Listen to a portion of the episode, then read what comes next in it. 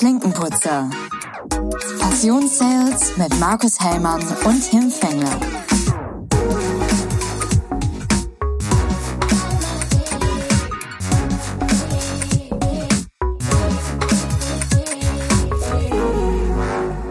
So Mahlzeit, moin Tim. Jetzt sind wir, das ist doch ein Scherz. Wir kriegen es einfach nicht hin, dass dieses Remote, vielleicht soll was vorher einfach absprechen, wer anfängt zu sprechen. Ich wollte gerade eigentlich sagen, jetzt so ist Schluss mit unserem Gejammer, was wir gerade im Vorfeld haben. Letzte Woche hatten wir Shit Talk, heute haben wir Gejammere. Also, ja, ich weiß, ich glaube, Shit Talk ist besser zu verkaufen als, als Rumgejammer. Aber ähm, naja, dafür können wir ja jetzt uns mit unseren tollen Hobbys vergnügen, nämlich Podcast aufnehmen unter anderem. Ganz genau. Nichts ergänzen, Tim. Aber ich habe gesehen, du hast ein schönes Thema mitgebracht vom Zahnarzt. Da Korrekt. bin ich ganz gespannt drauf. Richtig, richtig. Ich ähm, habe mich mal mit dem Thema Sagt ihr Zahnpflege beschäftigt. ich dachte, mit 34 sollte man da mal drauf gucken, oder? Ist, ja. ist, ist doch nicht zu spät, oder? Ja, richtig, genau. Und wenn man das mal schön abends in Correga-Tabs legen kann, ne? keine Werbung natürlich, ist das trotzdem auch eine, ganz entspannt. Da muss man sich so da auch nicht drum kümmern, ne? wenn die Sprudeltabs das alles von alleine machen. Das war mal ganz witzig, eine kleine Anekdote. Als meine Oma noch gelebt hat und ich die hin und wieder mal besucht habe, zu meiner Schande als Enkel natürlich zu wenig, wie man es äh, hätte machen müssen. Und ich meine Oma dann immer mal so ähm, un, un, äh, Moment überrascht habe, hat mir die Tür aufgemacht und dann sind wir ins Wohnzimmer gegangen. Dann hat sie immer so getan, ähm, als würde ich das nicht sehen, dass sie dann ihre ihr Gebiss dann sich schnell in den Mund gedrückt hat. Und äh, es war einmal ganz amüsant, dass sie dachte, ihr Enkel würde es nicht sehen, aber ich habe es dann auch mal ganz, ganz äh, gepflegt unter den Tisch fallen lassen. Aber ja. es war immer eine sehr lustige Situation. Da also ich natürlich jetzt mit, Enkel. Da musste ich natürlich mit 34 möchte ich da jetzt nicht hin und deswegen bin ich dann mal zum Zahnarzt gegangen, richtig genau. Nein, ich habe mich mal mit dem Thema, hast du mal was von gehört, äh, diesen Zahnschienen auseinandergesetzt. Genau, und ähm, habe da mal Gespräche mit meinem Zahnarzt geführt und ähm, da gibt es auch das eine oder andere Startup, was das durchführt. Äh, will ich jetzt alles hier namentlich nicht nennen, aus Gründen. Das passt auch zu meiner Story, die ich erzählen möchte. Auf jeden Fall kam es dann zu einem Gespräch, zu einem Vertriebsgespräch und ähm, hat dann, wie gesagt, ich möchte das mal überdenken, weil Investitionen etc. pp. und möchte mich damit auch ein bisschen länger auseinandersetzen. Und äh, dieser Vertrieb dieses Startups ist wohl sehr darauf gepolt, dich so schnell wie möglich zum Abschluss zu äh, be bewegen. Und äh, als alter Vertriebler, ja, mit einigen Jahren Vertriebserfahrung, habe ich das wohl gemerkt.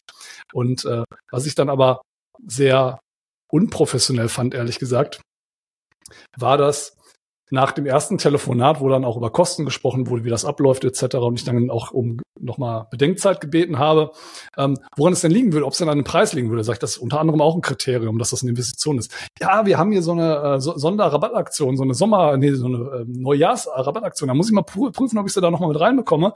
Dann kriegen sie mal 1000 Euro Rabatt. Das dauerte keine fünf Minuten, hatte ich ein SMS. Ja, ich habe geprüft, äh, Sie können mit einer Aktion da mit dabei sein. Viel Spaß, hier ist das neue Angebot, 1000 Euro weniger ohne dass ich großartig irgendwie das Thema angesprochen habe, wurden mir schon 1000 Euro entgegengeschmissen. Fand ich ehrlich gesagt, oh, hat bei mir so ein unwohles Gefühl hinterlassen. Ich weiß nicht, wie du das sehen würdest, aber ich fand es sportlich. Nein, ich finde es gut für so eine gebrauchte Schiene, die einer nicht mehr braucht. Kann ja mal einen Rabatt geben. Oder habe ich da mhm. was falsch verstanden? Ja, das war falsch verstanden. Also es ging um, äh, um es das gleiche um Angebot wie vorher, ja, um hoffentlich okay. neue Zahnschienen. Aber ich fand das Entgegenwerfen von Geld grundsätzlich nicht schlecht, aber ähm, ich fand es jetzt nicht sonderlich vertriebsorientiert oder ähm, ja auch für die Firma jetzt nicht sonderlich positiv. Würde mich auch direkt stutzig machen, tatsächlich. Also dann ähm, denkt man ja schon, wenn man, also es, es ging irgendwie um viereinhalbtausend Euro, ja, dann sind wir jetzt bei dreieinhalbtausend Euro. Finde ich ja irgendwie schon spannend, wenn plötzlich durch äh, zwei Minuten, ja, Preis ist auch ein Kriterium für mich, sofort 1000 Euro Rabatt gegeben wird, dann denke ich mir, da sitzt ja eigentlich noch mehr drin. Ja. ja. Das ist für mich jetzt eine Indikation dafür. Ja, ich, ich finde, das, das schöne Beispiel da ist auch ein Küchenstudio. Ne? Jeder, der mal eine Küche mhm. gekauft hat oder generell, ja, Küche ist eigentlich das Paradebeispiel. Ich weiß noch, als wir für unsere erste Wohnung eine Küche kaufen wollten, die sollte 11.000 Euro kosten und ich habe ähm, 11.000 Euro ohne eine, eine besondere Verkastung, die wir noch wollten. Und wir sind nach Hause gefahren mit 6.900 Euro inklusive Verkastung. Also ähm, ich kann keine, ich könnte nie wieder eine Küche kaufen, Also eine Küche, wo mir einer nur zehn Prozent Rabatt gibt, das ist mhm. für mich mittlerweile unseriös und wenn sich ganze Branchen in so eine Ecke begeben, ich finde, das macht die ganze Sache unseriös. Und bei so, bei vor allem bei medizinischen Produkten, finde ich, muss man absolute Seriosität und Professionalität auf äh, dem Kunden zeigen. Und da, wenn mir jemand 1000 Euro entgegenschmeißen würde bei sowas, würde ich auch sofort sagen, mh, hm, ja, also ob da direkt Bauchschmerzen gekriegt, ehrlich gesagt, keine äh, Zahnschmerzen vielleicht dann auch, ähm, aber Bauchschmerzen, ähm, was das Thema angeht. Und das Witzige war, da dachte ich mir, ja komm, ähm, dein lieber Herr Zahnarzt bietet das gleiche Thema auch an. Der hatte ich da auch drauf angesprochen, beziehungsweise hat gesagt, dass die das machen könnten. Dann habe ich ein paar Tage später bei meinem Zahnarzt noch einen Termin gemacht. Gleicher Prozess, gleiche Geräte, 3D-Scannen gemacht. Ähm, das Problem war aber, dass mein Zahnarzt mit der Apparatur nicht umgehen konnte. Er hat sich erst darüber aufgeregt, dass dieses Gerät irgendwelche Piepgeräusche gemacht hat, wenn er das Ding falsch angewendet hat, hat dann diese Piepgeräusche ausgestellt, beziehungsweise ein anderes Piepgeräusch, was angenehmer war, eingestellt. Also so ein bisschen wie früher diese Jamba-Klingelton-Geschichte, kam ich mir so ein bisschen vor. Es piepte dann auf jeden Fall anders, aber er hat es irgendwie nicht auf die Reihe gekriegt. Und mir ist aufgefallen, weil ich das gleiche Prozedere ja schon professionell durchlaufen habe, also der, der Weg dahin war professionell, ähm, dass ich da auch schon wusste beim Versuch meines Zahnarztes, wo ich dachte, da bin ich besser aufgehoben, dass sicherlich dieser Scan nicht funktioniert hat, weil er wollte mir das hinterher visuell, äh, visuell zeigen und anscheinend ist das irgendwie abgebrochen. Und er hat da so, ist da so drüber hinweg und sagt, ja, ja, ich äh, habe da jetzt auch aktuell keine Zeit für, ich muss das jetzt mal die Tage wegschicken und dann kriegen sie irgendwie in zwei Wochen oder so äh, Rückmeldung. Und ich gehe mal ganz stark davon aus, dass das sowieso nicht geklappt hat und dass der mich in zwei Wochen anrufen wird und sagen wird, wenn ich Glück habe, äh, das hat nicht geklappt, ich muss nochmal kommen, weil ich das schon im Interface so gesehen habe, dass das so aussah, als wäre das nicht erfolgreich abgeschlossen worden. So viel zum Thema, ja, Startup, Zahnarzt, also ich muss mir vielleicht noch mal eine dritte Alternative suchen, aber die Erfahrung war bei beiden nicht gut. Beim einen war das Thema, ich äh, bin irgendwie so ein Rabattverkäufer ähm, unterlegen und die zweite Variante war, der, der es vertreiben wollte, kannte sich mit seinem Equipment nicht aus. Hm. Also zwei schlechte Beispiele eigentlich von Vertrieb und deswegen dachte ich, die Story nehme ich unbedingt mal mit und äh, konnte hier erstmal gerne teilen, weil äh, ja, wenn man solche Erfahrungen macht, dann äh, spricht man vielleicht auch mal ganz gerne drüber. Wir sollten natürlich uns auch angewöhnen, äh, positive Stories mit reinzubringen, aber das haben wir ja auch schon das eine oder andere Mal gemacht. Okay, positiv. Jetzt mal, sag mal, witter ich da nicht eine, eine, eine Unternehmensgeschichte hinter? Ein, ein Start-up? zwei Beispiele jedes Mal in die Box gegangen. Das schreit doch nur nach äh, Prozess ändern und besser aufziehen. Naja, das eine war ja quasi nicht das Startup. Also das eine war das Startup, das andere war der Zahnarzt, der eben die gleiche Dienstleistung in Anspruch nimmt. Aber nicht ja, okay. das Startup. Ja, okay. Aber diese Geräte sind wohl bei den Zahnärzten überall gleich, die dieses 3D-Modell hinterher stellen. Also der geht ja quasi ja. mit irgendeinem so komischen Gerät in den Mund, macht, dreht dieses Gerät und das macht so eine 3D-Visualisierung hinterher und scannt deine Zähne quasi. Ich glaube in Infrarot oder so. Du hast mich falsch verstanden. Ähm, zweimal der nicht zum Abschluss geführt, weil einmal Gerät keine Fachkenntnisse und andermal ein schlechter, eine schlechte Verkaufsstrategie bedeutet, wir beide machen das besser. Einer müsste sich jetzt nur noch zum Zahnarzt ausbilden lassen, schnell. Dr. Tim, Markus Hellmann. Freiwillige vor. Doktore. Ja, da sind wir wieder bei unserem, bei unserem Lieblingspodcast Betreutes Fühlen. Ja, Doktore. Ach, herrlich. Ja, siehst du ja. wieder Parallelen. Also vielleicht ist es eine gute Idee. Ja, ich kümmere mich dann um die Technik und du machst den Doktor und ich bediene das Gerät. Das ist auch okay. Ja, dann sprechen wir uns in fünf Jahren bitte nochmal wieder. Machen nebenbei, kein Problem. Okay, ich bin gespannt auf deine Promotion. Ähm, ja. Ich warte nur drauf. So, ich jetzt auch. genug der Vorfaselei. Äh, ich habe mein, bin meine Story hier losgeworden, die ich aufgeschrieben habe. Ähm, ich mache das dann immer, wenn ich während der Woche irgendwas feststelle, das schreibe ich dann immer schnell ins Dokument rein, um das nicht zu vergessen. Hat geklappt. Danke, dass du mich darauf hingewiesen hast. Ich jetzt wahrscheinlich wieder vergessen. Ja, deswegen steht bei mir nichts, weil ich habe auch manchmal gute Ideen, aber vergesse sie.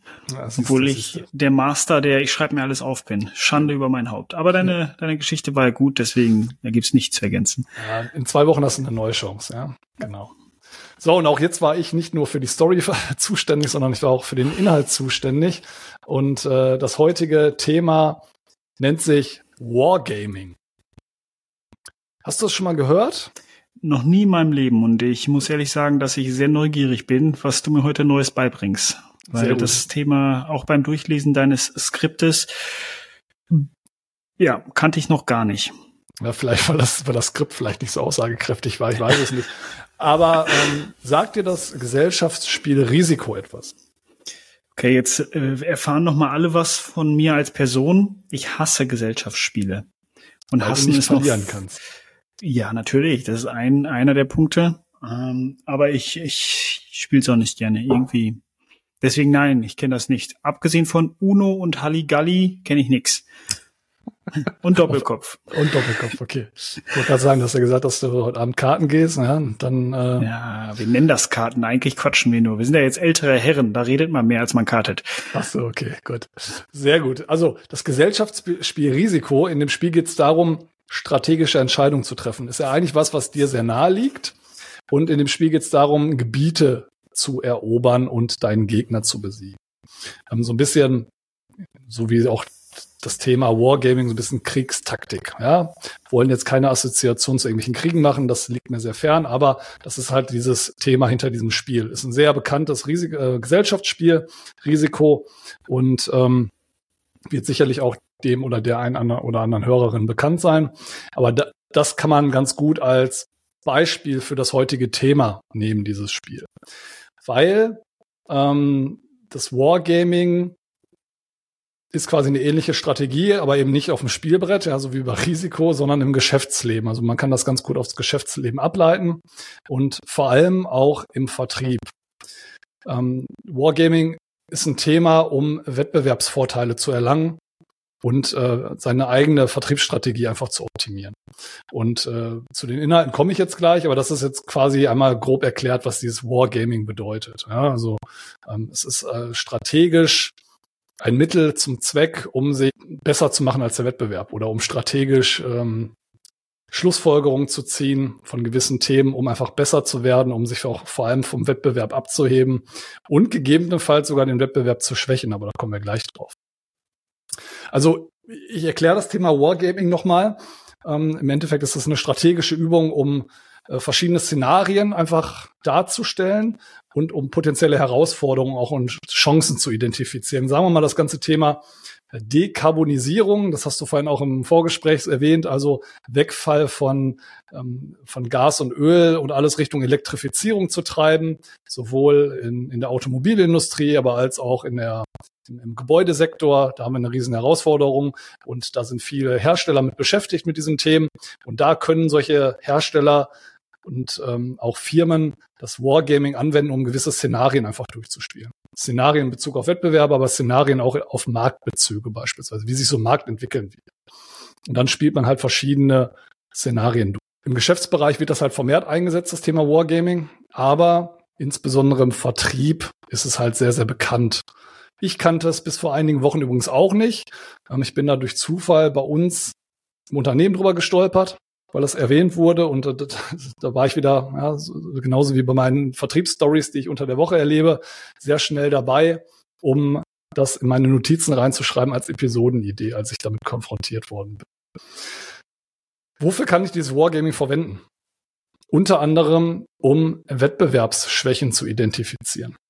Wie kann ich das denn zum Beispiel machen? Also, ein Beispiel ist, um Wettbewerbsschwächen zu identifizieren, Kundenfeedback zu nutzen wenn ihr aktiv mit euren Kunden sprecht über den einen oder anderen Wettbewerber oder man hat auch sehr oft mal den Fall, dass die Kunden von alleine mit euch über den Wettbewerb sprechen wollen und ihr auf diese Gespräche einsteigt. Da kann man mit geschickter Fragestellung eigentlich ganz gut Dinge vom Wettbewerb erfahren, wo es vielleicht gerade nicht so ganz so gut läuft, wo der Wettbewerb Stärken hat, wo der Wettbewerb Schwächen hat. Und diese Informationen sind Gold wert für dieses Wargaming. Kennst du sicherlich auch aus deinem Tagesgeschäft, oder? Ja, geht ein bisschen in die Richtung SWOT-Analyse, finde ich. Mhm. SWOT-Analyse beim Kunden, also für alle, die SWOT nicht kennen, Stärken, Schwächen, Möglichkeiten, Risiken identifizieren. Einmal für den Kunden und einmal für das Unternehmen selbst, also einmal aus der Kundenbrille und einmal, einmal von uns selbst. Da hört sich das so ein bisschen daran, weil da geht's ja auch genau in die Richtung Risiken, was sind die Stärken, was sind die Schwächen und welche Möglichkeiten haben wir, sozusagen offene Türen beim Kunden.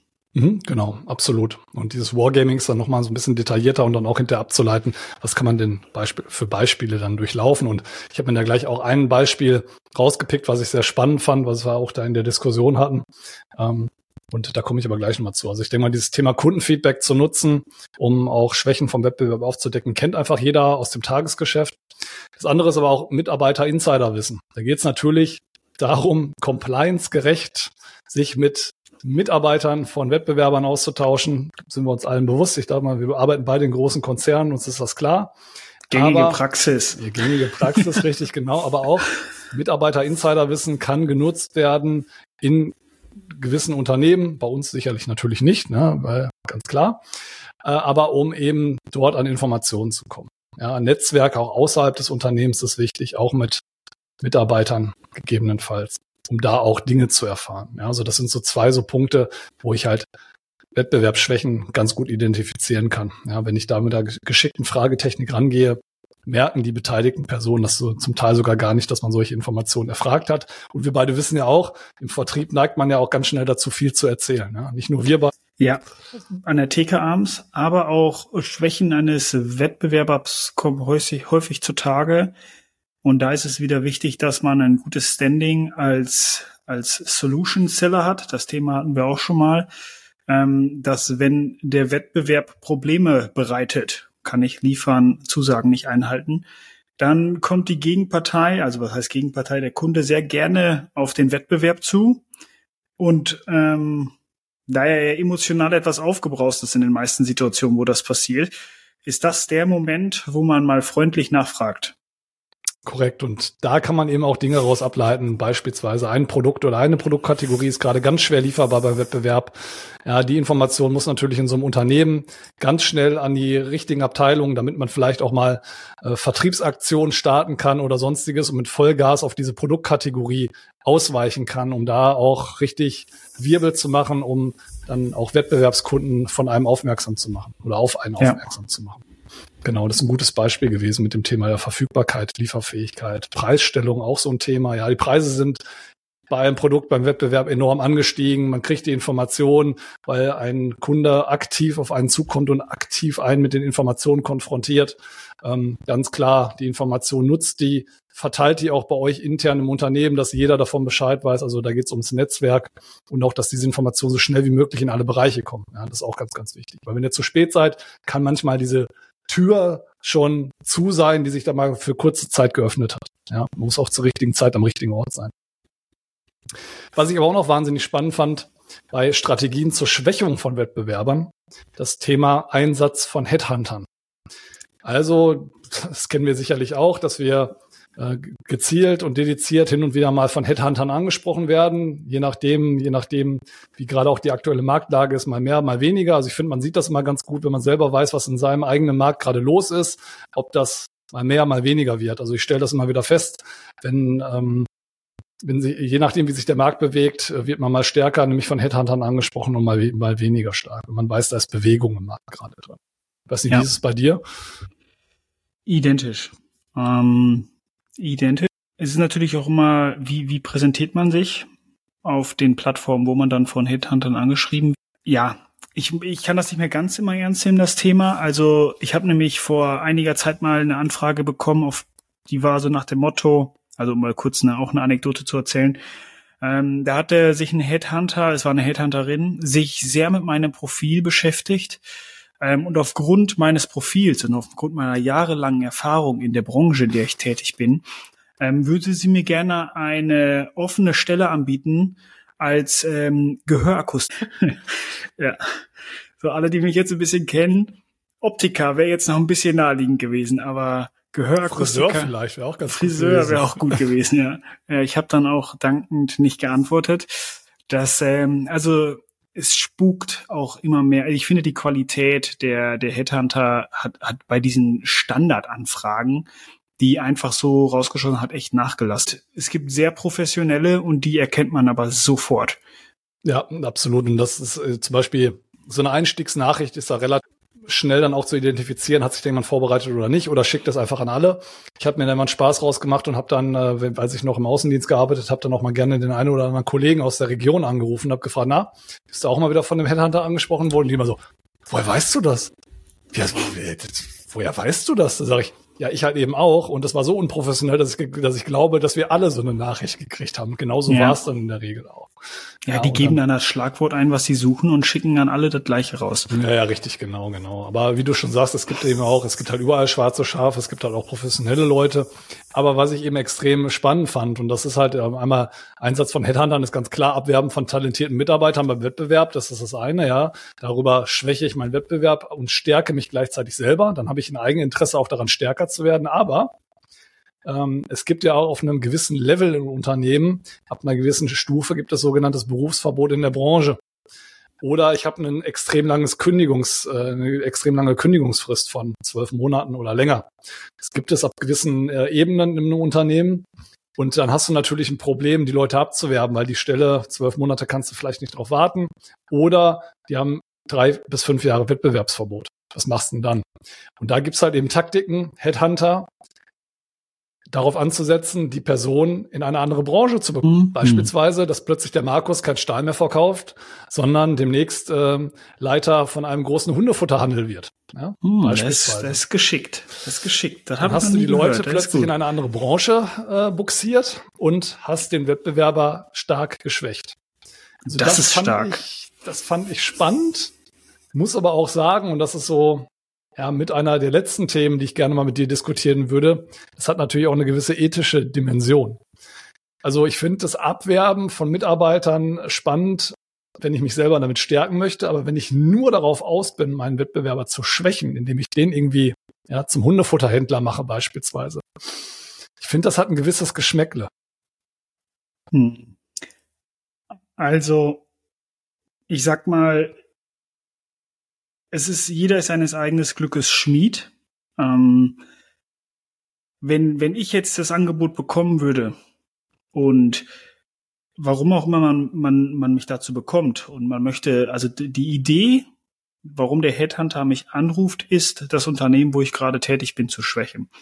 Wenn die Stelle für mich aber so attraktiv ist und ich bin ja eher Typ neugierig und dann auch noch Typ vorsichtig und Typ kritisch, also wenn ich würde mal behaupten, ich würde nicht schnell in eine Falle laufen und dass man mich von meiner Branche so schnell wegbekommt, weil dann sind wir wieder beim Thema Risiko, auch schwierig. Das heißt, ich, da muss man schon das geschickt anstellen und wirklich auch gleichzeitig eine Position als Headhunter haben, die wirklich so attraktiv ist, dass so diese Leute, die dann, also man muss ja auch davon reden, wir sprechen ja dann über Leute, die wirklich für das Unternehmen, für das es tätig ist, extrem wichtig sind. Und das sind meistens nicht die Pappnasen vom Dienst. Das so, sind schon C-Level-Mitarbeiter irgendwo. Ja. Die Pappnasen vom Dienst, die haben halt auch das Problem mit dem Wettbewerbsverbot in der Regel nicht. Ganz genau. So dass ich da sagen würde, das ist schon eine Challenge. Aber die Idee dahinter, die ist genial. Aber da kommt man ja auch wieder vielleicht, ist man dann mal auf einer Konferenz oder in einem Business Club, wo man mitbekommt, der der, ähm, ich sage jetzt mal, der Herr Miller ist, irgendwie hat er sich unzufrieden geäußert und ähm, dann hört man das über zwei Ecken und oh, eigentlich wäre da jetzt mal ein Loch ziehen nicht verkehrt für uns in dem Segment, dann ist das eine Win-Win-Situation für mich. Also ich sehe das eher als Win-Win.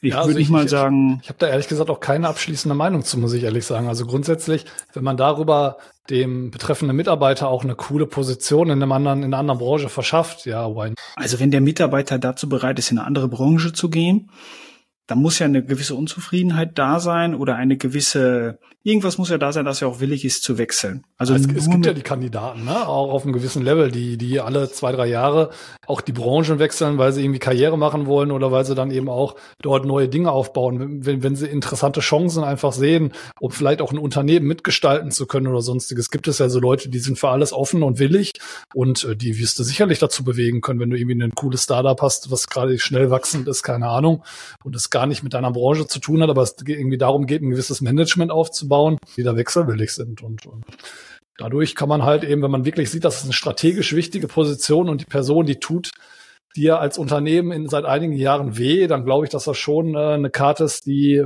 sicherlich von vielen Unternehmen gezogen werden kann.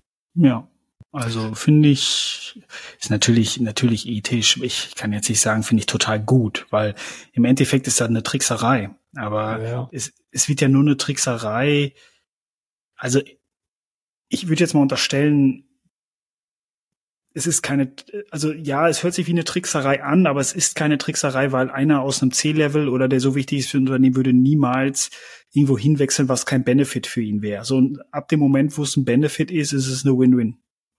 Absolut. Win-Win für Headhunter und äh, und den Mitarbeiter, aber nicht für das Unternehmen, das ja, jetzt dann Verlust hat. Also Win-Win-Win, ähm, weil du auch noch das Unternehmen, was den Headhunter beauftragt hat, da vielleicht auch noch als äh, Gewinn mit drin hast. Ja. ja. Win-Win-Win-Lose hättest du dann im Endeffekt. Und jetzt genau. wäre ja noch schlau, dann den Headhunter darauf aufmerksam zu machen, dass er diesen Kandidaten weiter beobachten soll und in zwei Jahren, wenn er diese Position in der anderen Branche gemacht hat, ist das Wettbewerbsverbot vorbei. Das müsste der Headhunter dann rausbekommen.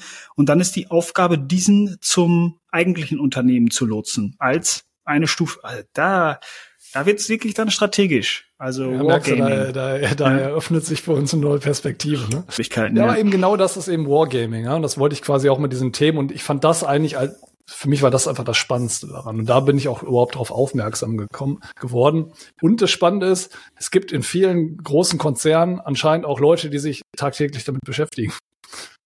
Also ja. das scheint wohl auch eine Aufgabe in gewissen Abteilungen zu sein, dieses Wargaming durchzuführen. Dass man Leute dann quasi darauf ansetzen kann im eigenen Unternehmen. Mich interessiert der Teilbereich, ähm, kümmere dich mal darum, was wir für Einfallstore in etlichen Bereichen beispielsweise haben. Ja, ich glaube, vor allem bei großen Unternehmen, weil da die Fluktuation sowieso ein bisschen höher ist. Also man muss ja nicht mal immer von Fluktuation, der verlässt das Unternehmen oder sie verlässt das Unternehmen, sondern eine Fluktuation ist ja auch eine im Konzern dann wechseln. So, dass man da schon auch einen höheren Bedarf hat als jetzt hier bei uns im Westmünsterland. Ab dem Moment, wo der Mitarbeiter nicht willig ist, weiter zur Arbeit zu fahren oder auch nichts anderes machen möchte, ist ist das schon fast ein Risiko für ein Unternehmen. Ja. Also ähm, so dass Konzerne da auch eher die Probleme sehen als als er jetzt bei einer Mittelstand, weil die einfach so groß sind und interne, externe Fluktuation und dann auch noch der Wettbewerb die gleichen Karten spielt. Genau. Man hat da vielleicht auch Ressourcen zu. Ne? Genau, das ist definitiv so. Dann habe ich jetzt ich noch gut. abschließend ähm, ein paar Tipps für dich mitgebracht, ja. Die Hacks. Tipps und Hacks. Also, Wichtig ist, glaube ich, analysiert eure Wettbewerber. Ja, Thema Wargaming geht darum, sich Wettbewerber anzuschauen, zu gucken, wo gibt's Einfallstore, wo gibt es vielleicht aber auch Möglichkeiten, deren Schwächen zu nutzen. Ja, Schwächen ist immer so ein despektierlicher Begriff, aber manchmal geht's einfach um Einfallstore, wie du schon gesagt hast. Thema Verfügbarkeit. Wir hatten in Corona ganz viele Branchen, die von Verfügbarkeitsproblemen getroffen waren. Und wenn ihr da die Möglichkeit habt, mit euren Produkten vielleicht reinzustechen, nutzt das für euch, äh, leitet da für euch auch Maßnahmen draus ab. Da will ich gar nicht äh, zu sehr ins Detail gehen, aber ich glaube, jeder versteht, dass man das nutzen kann, um wirklich da Maßnahmen draus abzuleiten und dann daraus dann auch Erfolge zu generieren. Ja. Da möchte ich kurz reingerätschen. Ähm, ich habe letztens in dem Auto ein Hörbuch gehört über Unternehmertum, hatte ich ja eingangs schon erzählt. Und da ging es auch um dieses Thema ähm, Wettbewerbsanalyse. Also ich persönlich bin, bin der Auffassung, ja, man sollte seine Wettbewerber kennen. Aber was ganz, ganz viele machen, was ich auch immer wieder höre und das sind nicht mal die Vertriebler, die das machen. Also es geht dann eher so ähm, Richtung Management, dass wirklich ein, eine starke Wettbewerbsanalyse, dass man seinen Wettbewerber in- und auswendig kennen muss. Diese Meinung vertrete ich persönlich nicht so stark, weil ich der Meinung bin, wenn ich der Innovat wenn ich der Innovator am Markt bin, wenn ich mich voll auf den Kunden fokussiere, wenn, wenn ich beim Kunden bin, dann, dann guckt der Wettbewerber auf mich und nicht ich auf den Wettbewerber. Und das ist eine Mindset-Thematik, die mich auch selber, wenn ich immer sage, ich schaue zu meinen stärksten Wettbewerber, dann schaue ich zu meinem stärksten Wettbewerber auf und er gibt die Richtung vor. In meinen Augen gebe aber ich die Richtung vor. Und da bin ich echt, ähm, und das fand ich ganz gut in dem Buch, weil in dem Buch war es auch so beschrieben, wenn du ein Unternehmen gründest, natürlich gibt es Wettbewerb, aber wenn du den besseren Prozess hast, wenn du die bessere Marke hast, wenn du die besseren Produkte hast, dann bist du der Benchmark. Und dann brauchst du nicht nach hinten gucken. Du solltest beobachten, was machen die, aber deine Hauptaufgabe ist es nicht, den Wettbewerb so stark zu analysieren, weil im Endeffekt setzt du die Meilensteine und nicht der Wettbewerb. Und ich finde, das ist so ein bisschen, man darf sich da nicht zu verkrampfen drauf, weil man das immer wieder auch in Vertriebsbüchern hoch und runter liest. Auch in dem Salesbuch hier von äh, Martin Nimek steht drin, Wettbewerbsanalysen und hier Screening hm, sehe ich ein bisschen differenziert, weil man verschwendet auch viel Zeit und dann hat man tolle Analysen gemacht, aber keine Action Points, so dass man dann nicht weiß, wie, wie was mache ich jetzt überhaupt. Ja, sehe seh ich ähnlich, bin ich relativ d'accord mit. Ich glaube, das muss man dediziert einsetzen. Dieses Thema Wargaming ist halt, wenn ich irgendwo was habe, wo ich sehe, da könnte sich die Branche ändern, da haben wir gerade irgendwie eine gewisse Situation im Markt, dann dediziert reinzugehen und zu gucken, wo habe ich vielleicht Angriffspunkte um. Vielleicht auch, es geht ja dann manchmal auch um Neukundengewinnung. Ne? Neukundengewinnung geht dann auch darum, manchmal einen Wettbewerbskunden zu mir zu holen. Und da muss ich natürlich vorbereitet sein, was könnte der toll finden an meinem Wettbewerber? Ähm, wo, habe ich eine Alternative für? Wo kann ich reingehen? Und da macht es dann wieder Sinn. Aber meiner Meinung nach, äh, ich war auch nie der Typ, der hinterher der jede Kennzahl von jedem Wettbewerber auswendig sagen konnte, ähm, weil ich das auch als verschwendete Zeit sah, sondern ich habe mich eher auf unsere Stärken konzentriert und dann gewusst, wie man den Kunden dann mit den eigenen Stärken überzeugen kann. Aber manchmal ist es sicherlich gar nicht verkehrt und manchmal bietet sich die Gelegenheit an, das wirklich dann noch nutzen zu können. Ja, also manchmal, wie gesagt, anwendungsspezifisch, sucht nach möglichen Schwächen, um die dann auch zu euren Stärken zu machen, um die umzukehren und zu euren Stärken zu machen. Und was ich auch noch ganz wichtig finde, nutzt verschiedene Informationsquellen, weil, na, sind wir wieder beim, beim Quellenverständnis des Internets oder sonst wo man sich Informationen herholt oder auch, wenn es um Gespräche mit Kunden geht. Ja, vor allem wenn Kunden verärgert sind, die erzählen euch gerne mal Themen, auch um Firmen gegeneinander auszuspielen. Prüft das nochmal ab, vergleicht das nochmal, zwei oder mehr Quellenprinzip ja, damit man sich nicht auf irgendwas versteift, was vielleicht hinterher dann doch nur eine Saga war und äh, das doch nur ein gestreutes Gerücht war, sondern prüft das gerne mal mit eurem Netzwerk nochmal gegen, um dann wirklich auch in die richtige Kerbe zu stoßen und nicht irgendwie vergebene Liebesmüde reinzustecken. Mhm. Genau. Sehr gut. Das war das, das Thema Wargaming. Da gehe ich heute schlau aus diesem aus diesem Podcast raus, muss ich sagen. Das finde ich wirklich gut. Das, ich muss auch ehrlich zugeben, ich habe nicht mit diesem Ergebnis gerechnet. Also jetzt, wo man drüber Vorbereitung oder? Nein, sondern wenn man sich das durchliest, wir haben die Punkte jetzt besprochen, die du auch in deinem Skript hast, aber wenn man drüber spricht, drüber diskutiert, nimmt das nochmal eine andere, hat das nochmal einen anderen Schwerpunkt. Also das finde ich gut. Also ich fand die sehr gut, die Folge. Das ist eine neue Taktik. Die werde ich jetzt natürlich nicht sofort umsetzen, aber ja, ich finde es gut ich, ich fand es einfach auch spannend, dass ich drüber gestolpert bin. Ich muss ganz ehrlich sagen, deswegen war meine Vorbereitung vielleicht auch relativ äh, auf den auf den Punkt jetzt gerade zum Beginn unserer Episode für die Zuhörer und Zuhörerinnen. Ähm, ich habe quasi fünf Minuten vorher noch das Skript zu Ende geschrieben, weil ich mir die Sachen irgendwie aus allen Ecken zusammengesucht habe.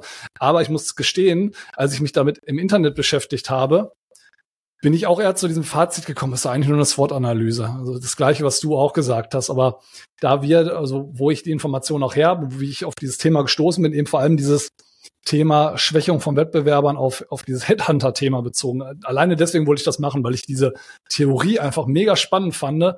C-Level-Wettbewerber, die haben halt Wettbewerbsverbot ähm, auf einem gewissen Führungslevel, die haben eine verlängerte Kündigungsfrist. Das sind halt alles so Fallen, wo ich nicht einfach einen Headhunter drauf ansetzen kann, dass man die Person zu einem holt. Aber den quasi wegzuordern, in eine ganz andere Branche fand ich einen ganz spannenden Ansatz und deswegen finde ich dieses Thema Wargaming eigentlich interessant, weil ich da vorher auch noch nie was von gehört habe und dachte, das kann man mal sicherlich auch mit unseren Hörern und Hörerinnen einfach teilen, dass das Thema vielleicht auch breitere Bekanntheit findet. Also da, Dankeschön, da, danke dafür, freut mich, dass äh, du jetzt mehr Erkenntnisse rausgezogen hast als vorher beim Skript lesen und äh, wünsche dir dann, da wir mal wieder an einem Freitag aufnehmen, ein äh, vorab ein schönes Wochenende, möchte aber noch mal ganz kurz eine Anmerkung machen und auf unseren neu gestarteten Newsletter hinweisen, wo wir die erste ähm, Ausgabe versendet haben, wo wir auch äh, sehr gutes Feedback schon bekommen haben. Also auch nochmal Danke dafür. Und wir jetzt auch weiter daran arbeiten, die zweite Ausgabe zu veröffentlichen. Die wird Ende Februar rauskommen. Also abonniert unseren Newsletter. Es lohnt sich. Ihr könnt auch auf unserer Newsletter-Seite nochmal reinlesen. Ist in den Show Notes verlinkt. Findet ihr bei Social Media etc. bei uns. Ähm, den Hinweis darauf. Auch bei LinkedIn haben wir das nochmal, äh, haben wir das nochmal hinterlegt. Abonniert den Newsletter. Wir freuen uns da, ähm, freuen uns darüber, wenn ihr den abonniert. Genauso wie wenn ihr unseren Podcast abonniert, logischerweise. Das bringt uns nochmal entsprechendes Feedback entgegen. Wir freuen uns darüber, wenn wir sehen, dass es wächst. Also nutzt es, testet es aus, wir freuen uns drüber. Und das jetzt quasi nochmal abschließend der Hinweis auf den Newsletter und auch darauf, gerne unseren Podcast zu abonnieren, die die es noch nicht gemacht haben. Weil wenn man sich die Analyse anschaut, hören es viele, aber ein richtiges Abo dalassen machen dann doch weniger. Das ist, glaube ich, ein generelles Problem bei Podcasts. Also traut euch auf den Abonnieren-Button zu klicken. Das ist für uns nochmal eine Wertschätzung uns gegenüber. Ähm, würde uns sehr freuen.